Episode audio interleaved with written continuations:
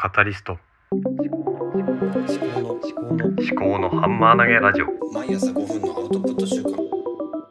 考のハンマー投げラジオ。立宮紀子の思考のハンマー投げラジオ。この番組は自分の頭で物事を噛み砕いて未来の自分に届けるというテーマでお送りしております。今日はえー、とあそうですね。先週スタンド FM で金曜日ね帰りながら話をしたんですけどもね。でどういう話かな。そう。スタンド FM では子供の子供とか家族の話をしようかなっていう話をしてたんですよね。でで土曜日日曜日はお皿の常時研究室っていうハテナブログを、えー更新して。であそうですね。子供が子育て子供のことについて最近は課題を持ってるのでまあちょっとどういう話をするかは考えてないですけども、まあ、子育てに関してちょっと自分の頭の中を整理しようかなと思っています。で、まあ、今日も今日は月曜日なんでねそんなになんだろうなゆっくりしてらんないなと思って、まあ、仕事は早めに行ってとは思うんですけど今8時7分ですね。えっと長女6歳なんですけども幼稚園で最近朝の挨拶ができなくなったんですよね。で金曜日かな？あの園長先生から、まあ挨拶できるようになろうねっていう話をされて帰ってきてそれでなんか怒られたって言ってたんですけども、まあ怒られたっていうよりかは励ましをしたっていう話だったんですよね今日の、えー今日の朝先生と話をした感じだと。でまあ挨拶はできなくていいよっていうわけにはまあいかないのでっていう話がされてまあそれはそうだよなと思って。で私の方では、まあ、あの今挨拶練習中なんですって話をしてまあ家でねうちの奥さんとかと話をして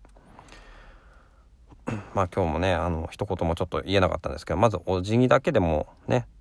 できるようにしようかって先生も言っててでどうかなできるようになるのかなっていうかあのまあ今幼稚園通って2年目なんですけど挨拶してたんですよね。で先週1週間なんか突然こう出なくなったんですよね。であと同時に学芸会かなんかの練習が今始まってそれでそれの役がちょっと難しいというかいうふうに感じてるようでそれが嫌だということで土日行きたくないって言い始めたんですよ。それで土日の間結構泣いてたんですね。幼稚園行きたくないって言って。それがね結構ねまあ見てて大変だなというかまあ見てても大変だしこの行きたくない行きたくないって言ってるのをどうなだめすかそうかなっていうふうに。でなだめてもなんかあんまりしょうがないのかなとは思ってまあこれもねあの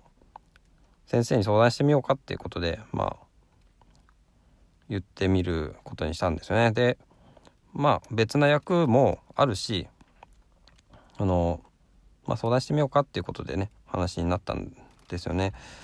だからだいぶこう何ていうのかな完璧主義みたいなところが多分あってこの挨拶とかもなんだろうな多分その学芸会のことで心がこう塞ぎ込んでしまって言えなくなってるのかちょっと分かんないんですけどね多分一時的なものだとは思うんですけどまあ言いなさい言いなさいってあのあんまりこう押さえつけてもいけないような気もするしかといってじゃあ言えなくてもあのあんまりこう咎めないというか挨拶をしないことに関して何も言わないっていうわけにもいかないしその辺のこう位置取りというかバランス感覚っていうのは難しいかなというふうに思ってるところです。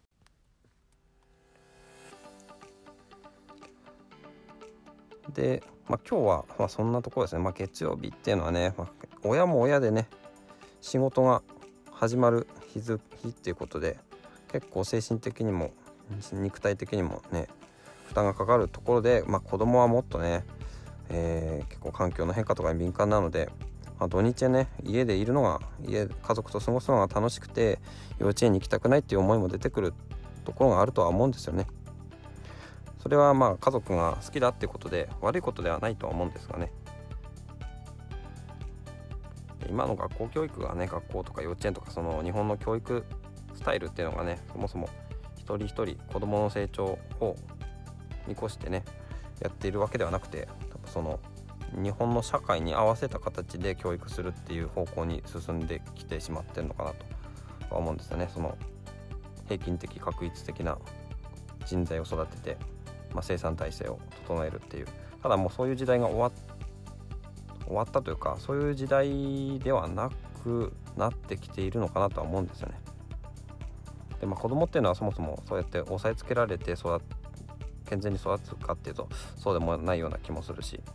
今子供にとってもなかなか難しい時代になってるのかなと大人にとってもね選択肢が増えたりとかさ自分の生き方考えたりとかそういうことがねこうできる時代になっちゃったからあの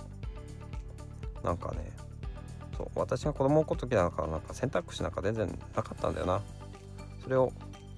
なんか逆に選べるようになって苦しくなってるのかなと思いますね。はい。今日も最後までお聴きいただきましてありがとうございました。ではまた。